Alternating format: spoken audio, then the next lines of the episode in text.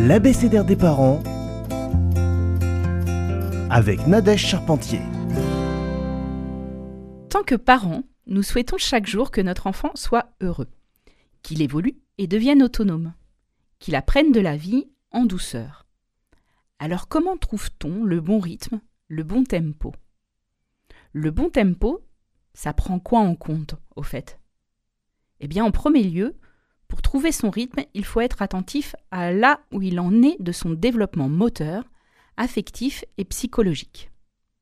Où en est-il de ses capacités orales? Où en est-il de ses acquisitions? Notre environnement lui permet-il de s'épanouir? Le deuxième point important est le lien affectif. Est-il en sécurité affective pour pleinement développer ses capacités? Se sent-il en sécurité ou anxieux en présence des autres? Le dernier point important sera son rythme biologique.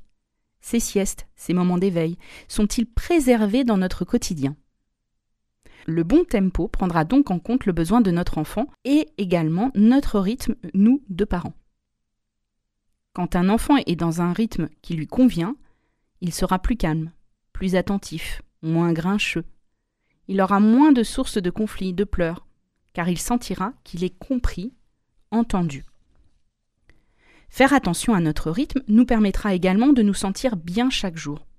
Notre travail, la maison, nos moments en famille et pour notre enfant sont tous essentiels et c'est pas toujours si facile de les concilier. L'arrivée de la crèche et de l'école fera évoluer ce tempo, car il y aura alors pour lui comme pour nous un rythme imposé avec lequel on devra composer. Il devra concilier avec le groupe, il aura donc souvent besoin d'une phase de soupape entre la maison et ses lieux de vie. Soyons attentifs à ses réactions. Prendre un temps de promenade, faire du vélo, prendre un temps de câlin avec nous, tous ces moments le ressourceront pour qu'ensuite il puisse profiter de la fin de journée et ne pas la subir.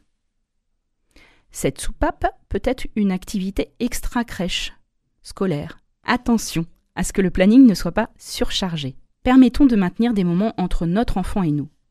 Il en a besoin et nous aussi. Alors pour conclure, je dirais que le bon tempo, c'est celui qui respecte le plus toutes les personnes de la famille. Il n'est pas facile à trouver, il est en mouvement régulier pour s'adapter au fait que nos enfants grandissent, mais il est essentiel pour que notre vie familiale ne soit pas subie, mais soit un moment de partage et d'amour. Si vous souhaitez me suivre, je suis sur Instagram sous le nom Des mains pour des mots Toulouse, ou sur les chaînes de podcast pour retrouver facilement la chronique L'abécédaire des parents.